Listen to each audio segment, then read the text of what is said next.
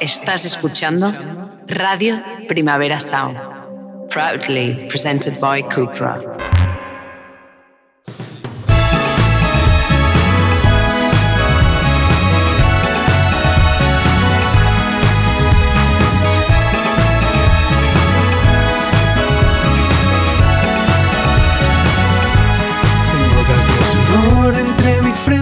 Ahora sí, Calle Bailén, la canción que sirvió de anuncio del retorno de Free Fall Band y que además se encarga de abrir su tercer disco homónimo y primero en unos largos siete años. Justo el viernes pasado se publicó The Free Fall Band y por eso hoy mismo tenemos aquí en Diris Nota Songchart de momento a Marcel Cruz. Correcto. Buen día. Bienvenido. ¿Qué tal ¿Cómo estás? estáis? Bien, muy bien. ha habido aquí un poquito de. Sí, no- nos hemos de equivocado de para- radio. Llevamos unos cuantos días de promo y ya hay un punto. que- Hombre, es que es normal, ¿no? O sea, después de tanto tiempo sin hacer promos, sin hacer nada, o sea, cuesta acostumbrarse otra vez a todo el rollo, a toda la rueda. Cuesta acostumbrarse, pero a la vez es muy bonito ver que la gente continúa teniendo ganas de que, que- de, de que vengamos y contar nuestra historia un poco. Es decir, Hombre, es que, que- un placer estar aquí. el placer es nuestro. Eh, el disco abre con Calle Bailén y con una frase muy concreta, això no estaba previsto.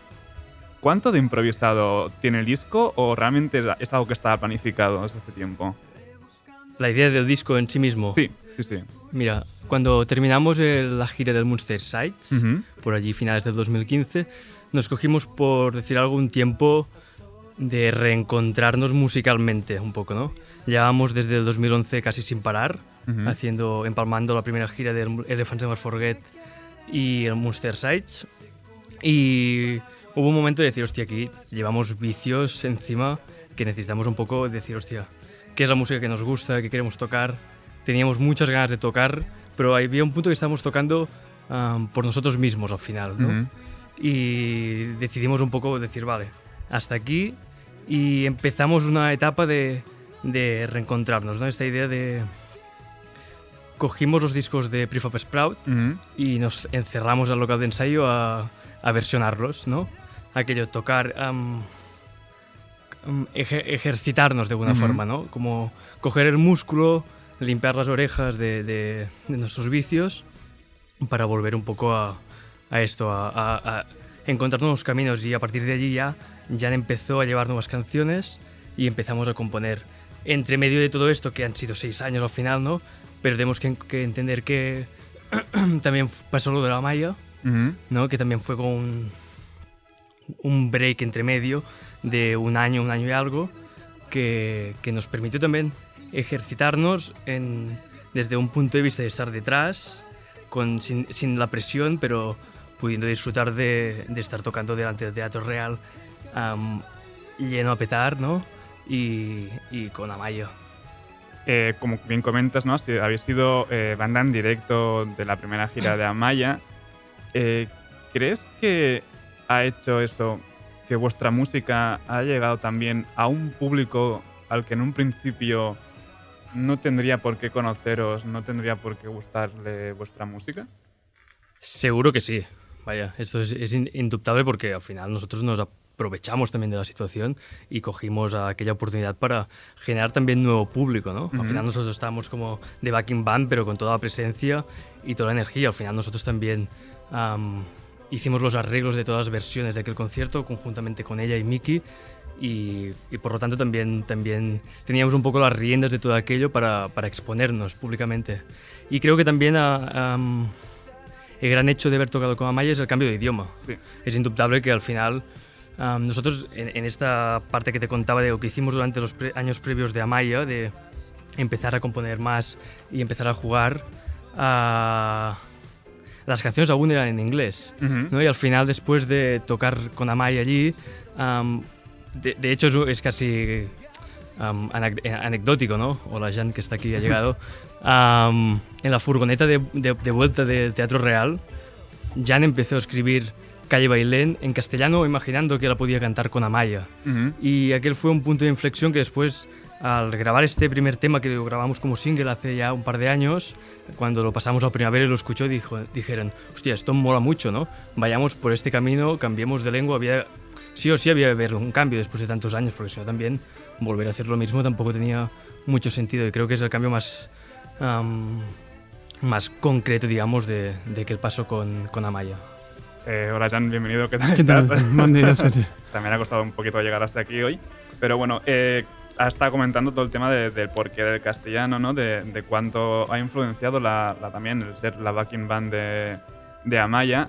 Eh, en vuestra música, aparte de, por ejemplo, comentabas antes lo de que Calle Bailén es una canción que la estabais, bueno, que la estabais eh, componiendo incluso como para tocarla con Amaya. Uh -huh. eh, ¿Cuánto de ella puede haber en este disco? Uf. Que haya salido de toda la experiencia. O sea, yo te diría que quizás bastante, porque nosotros nos parecemos muchísimo a Maya uh -huh. y por eso conjuntamos también cuando lo hicimos, ¿no? Um, de Amaya, yo creo que me quedaría con la época en que nos volvimos a reunir y volvimos a ensayar fuertemente, así, asiduamente. Y nos volvimos a juntar como banda y eso nos dio carrerilla. Yo creo que lo que nos dio Amaya fue carrerilla. A nivel de, de concepto, yo creo que Amaya tiene un pop más naif que uh -huh. no el que nosotros mostramos en este disco, ¿no? O sea que sí, directamente sí, sí. una influencia claro. no. No, pero y, bueno, realmente de quien seguro que sí que hay una influencia, justo antes has mencionado también, es de Mickey, de, de, de Mickey Puig en este, en este disco. Y más cantando en castellano, creo que se nota aún más, ¿no? Ese, bueno, esa reminiscencia de los sencillos, esa reminiscencia un poco también de... ¿Sí, lo notas? Yo creo que sí, sobre todo en, en Calle Bailén me recuerdo, y en Lobos, que suena ahora también de fondo, me, no tanto con, como los sencillos, sino también en, en solitario, Mickey Puig. Creo que hay, hay, hay, algo muy de Mickey, que es un maravilloso letrista, y es esta idea de saber contar historias ¿no? en la canción. Al final te cuenta como un cuento, ¿no? Uh -huh. Y hay muchas canciones en este, en este disco que son como, como pequeñas ilustraciones que se van describiendo en la voz de Jan ¿no? y las va allí sobreinterpretando, dibujando, digamos, mientras las canta. Y creo que hay algo mucho de esto en, en también la, la, la, la, idea de Mickey. Sí, ¿no? además que Mickey lleva años um, uh -huh. rendido a la música de baile. ¿no? Sí, sí. Y yo creo que en este disco pues, hemos dejado que esa influencia penetrara hasta lo más hondo de nuestro ser. Y es un disco de baile. Sí, es un disco muy bailable, totalmente. Pues yo creo que en, pff, quizás con Mickey eso es mm. lo que más coincide ahora, ¿no? Con su música, estos ritmos house. Sí, Mickey de, es un obseso de esto. Sí, es un, es un obseso sí, de esto, de, de, de, todo lo que envuelve la idea de la música y, y, tenía una concepción clara a nivel del disco, ¿no? De esta idea bailable de, de trasladar esta idea de la pista de baile que a él le fascina, de y hay algo que, que hemos dicho estos días, de que en referencia a los discos anteriores, nosotros formábamos parte de un plano más, más interno de esta fiesta, de esta celebración, y de alguna forma en este tercer disco hemos querido sacar ropa fuera, ¿no? Uh -huh. y, de alguna, y de alguna forma compartir este ritual, ¿no? Casi de, de, de, baile, de celebración, de comunión con, con el resto del público. Y por esto hay un disco que no para de inicio a fin, como una locomotora, ¿no? Um, martill martillando sin parar hasta el final. Sí, sí. Eh, casi 10 años, bueno, 10 años desde vuestro primer disco, lleváis ya más de 10 años eh, tocando. Este es el tercero y en cambio habéis decidido llamar a este homónimamente, a de People Band. ¿Por qué?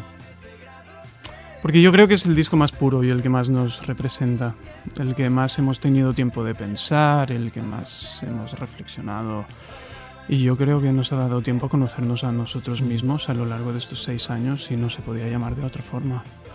Quería, que quedaba depurada una idea de esencia ¿no? en el disco. Uh -huh. eh, habéis girado 10 años de carrera, habéis creado un montón, luego también como backing band habéis creado un montón. Seguro, seguro que tenéis una anécdota, alguna anécdota que haya pasado en backstage que se pueda contar aquí Hostia, esto nos tienes que avisar con tiempo porque hay que hacer un podio y seleccionarla mejor. Um, a ver, no, no, tú tienes alguna, sí, estás no, sonriendo. No, no, debe, debe haber muchas. Um, hicimos, participamos cuando aún, digamos, éramos, éramos bastante más cachorros, que, que, en parte el Lobos habla también un poco de esta idea de que nos hemos hecho uh -huh. mayores al final durante este tiempo, pero nosotros participa, participa, participamos en el Primavera Touring Party, vaya, allí creo que se puede escribir un libro de todas las cosas que pasaron, que tampoco hace falta ahora enseñarlas aquí encima, pero íbamos en, en, dos autobuses que nos íbamos cruzando por la península, en uno había los planetas y unos cuantos más, y nosotros estábamos con Super, uh, ¿con quién más estábamos? Con... Bueno, con Extraperlo, con Extraperlo. estábamos con los Paus también, Sí. de Portugal. Y, Una, una buena anécdota, mira, el último concierto de Madrid que tocábamos en el En el Círculo de Bellas Artes. Círculo de Bellas Artes, exacto. Íbamos tarde, íbamos con el bus y el conductor tiene como un límite legal para conducir, ¿vale? Te- que creo que tiene que descansar. Veníamos como- de Bilbao sin dormir, creo. sin dormir, íbamos muy tarde, pero tenía que parar el conductor, es, es- bueno, es la ley. Y nos pusimos a jugar con un frisbee fuera. Bueno, el bus estaba parado y nos quedó el frisbee ahí debajo del autobús, ¿no? Entonces le fuimos suplicando, bueno, gritándole al conductor por, por favor que moviera el bus. Pero no podía mover el puñetero bus porque entonces quedaban anuladas las dos horas de descanso y bueno, nos quedamos sin frisbee. o sea, y, ya está. y llegamos tarde también de Madrid. Sí, y Pero llegamos fue, tarde. fue un gran concierto. O sea, entonces no podía moverlo por protocolo porque si no, Sí. no, no, no le contaba. No, no sé por qué recordaba que sí que lo había movido y nos tuvimos que esperar un poco más. No, No sé, había algo así, un poco de que nos riñe- nos- alguien nos Sí, riñó un poco, creo. sí. Eh, bueno, tenemos poco tiempo ya. Eh, el disco salió el pasado viernes, 10 de diciembre. Eh, ¿Es un poco declaración de intenciones sobre vuestra opinión sobre las listas de fin de año? ¿O eh, ha sido puramente casualidad que justo salga ya en el momento de cierre de todo? Arriesgan, bueno, básicamente que no, no salga en la mayoría de medios por, por, por fechas.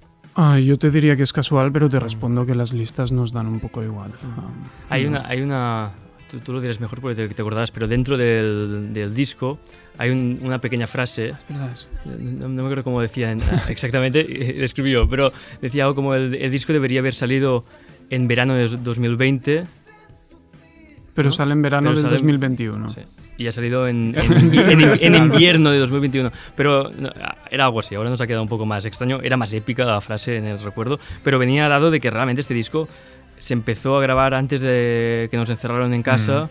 Y han pasado una serie de complicaciones y de historias por delante que han hecho que el disco saliera un poco como ha podido. Al final las- todo está a reventar y un poco esperamos a que llegara el vinilo, que es nuestra joya de la corona, y las fábricas, digamos, que están un poco colapsadísimas. colapsadísimas. Es algo que, sí, que he mencionado mucho por aquí. Mm. Es un drama realmente de lo de las Sí. fábricas. Ha salido de- cu- cu- cuando tenía que, que salir, que creo que es un poco la filosofía de este disco. Las cosas han ido pasando y nos, he- nos hemos adaptado bastante a todo, Ujú. con la sensación de decir, estamos aquí y ahora vamos a, a por todas un poco.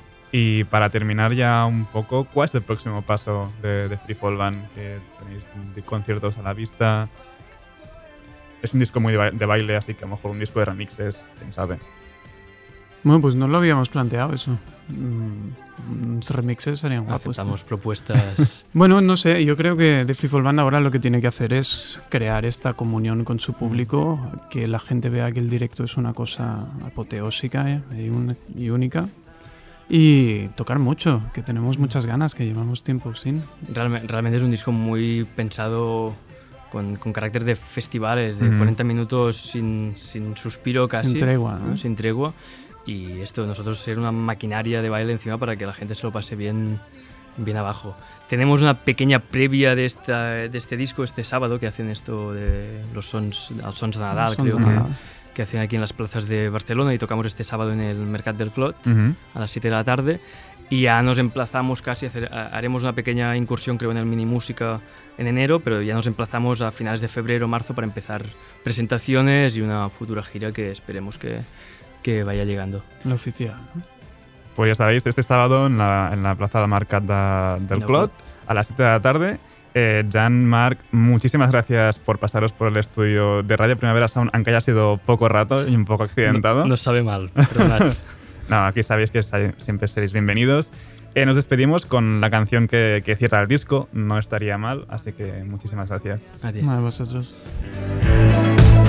y los días sean déjà vu.